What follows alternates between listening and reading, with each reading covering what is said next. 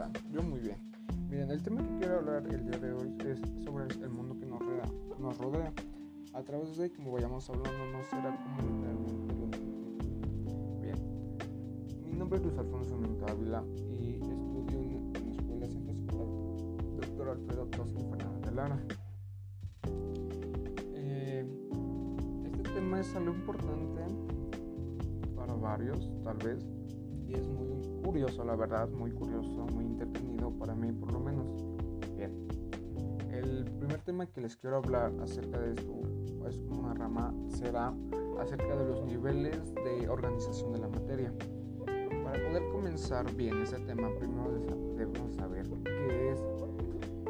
Ah, bien, estos son categorías o grados en los que se divide a todos los tipos de componentes existentes, ya sea tanto inorgánicos, inorgánicos como orgánicos. Estos, bien, después, este tipo, estos se pueden caracterizar, este, ya sea en, ya que están en categorías jerarquizadas desde los desde los elementos más simples hasta las relaciones entre, um, tipos, entre, diferentes tipos de complejos. Ahora les voy a hacer una pregunta. ¿Ustedes saben cómo puede estar organizada la materia? Si no, no se preocupen, yo les diré. La materia está organizada en diferentes niveles, ya sea inferiores a superiores, según el tipo de desarrollo alcanzado o en la escala evolutiva. Bien, estos tipos de niveles son subatómico o de las partículas elementales. Algunos de ellos pueden ser atómico, molecular, celular, este nivel de organismos, poblaciones, especie, comunidad y mundo biológico y social. Bien, ahora que ya sabemos esto, algunos conceptos, conceptos de estos pueden ser son, mejor dicho, que el subatómico es un nivel el que está más simple de todo y ese está formado por electrones, protones y neutrones que son las distintas partículas que configuran el, el átomo. El átomo es el siguiente nivel de organización. Es un átomo de oxígeno, de hierro y de cualquier elemento químico. Las moléculas son dicho, consisten en la unión de diversos átomos diferentes para formar, por ejemplo, ya sea oxígeno en estado gaseoso o dos, dióxido de carbono, simplemente uh, ya sea carbohidratos, proteínas, lípidos, etc. Bien, el celular son las moléculas que se agrupan en, en unidades celulares con vida propia y con capacidad de poder, con capacidad poder autorreplicación, autorreplicarse. La tisular son las células que se, organizan, que se organizan en tejidos epitelial, adiposo, nervioso, muscular, etc. El otro es el organular. Los tejidos están estructurados en órganos, ya sea corazón, vaso, pulmones, cerebro, etcétera. El sistema, el sistémico ah, de aparatos son los órganos que se estructuran en aparatos digestivos, respiratorios, circulatorios o nerviosos. con todo esto que acabo de decir ya podemos dar por ya podemos pues decir que este es el, lo compone los niveles de organización de la materia. Bien, ahora quiero que nos estemos tranquilos, nos relajemos, me cuenten qué tal les, pareció, qué tal estuvo, me lo dejen en los comentarios. Ah, nos, nos, tomaremos un breve descanso para que puedan ir por agua, un refresco, unas papas, etc. Y regresamos a este lindo podcast. ¿Quién da quién la regresamos? Regresamos este breve descanso, este breve corto. Antes de tener este corto, hablábamos acerca de los niveles de organización de la materia. Esto fue algo interesante, la verdad, muy, muy, muy entretenido. Bien, para poder continuar de este tema, este,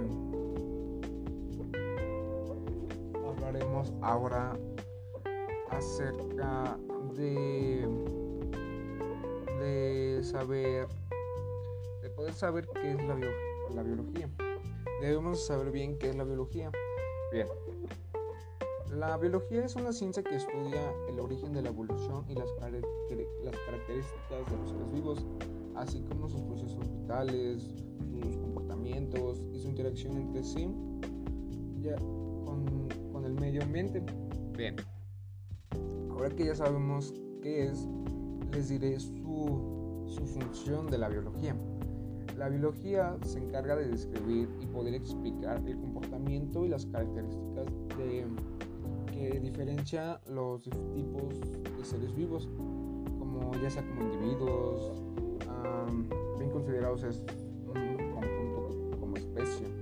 Ya que sabemos que, ya que sabemos todo esto acerca de la biología, debemos entender el por qué es importante la biología.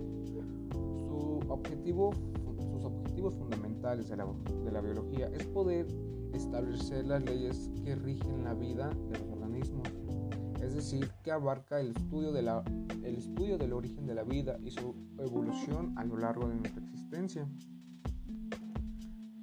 Entonces, esto es otro de sus objetos fundamentales de la, biología, de la biología, es poder establecer las leyes que rigen la vida de los organismos. De los organismos. Entonces, de ahí ya que sea necesario la realización de investigaciones y estudios sobre los seres vivos de manera constante. Eso nos, nos ha podido permitir conocer de mejor manera el complejo que son los microorganismos y el funcionamiento de nuestro cuerpo. Asimismo, la, investigación científica en la biología ha posibilitado que diversos tipos de especialistas hayan podido crear medicamentos y vacunas que, combaten infecciones o previenen enfermedades para el mejoramiento de nuestra, calidad de vida, incluso el de los animales y de las plantas. Entonces, por lo tanto, la biología también es una ciencia que aporta una un gran conocimiento a otras ramas de estudio.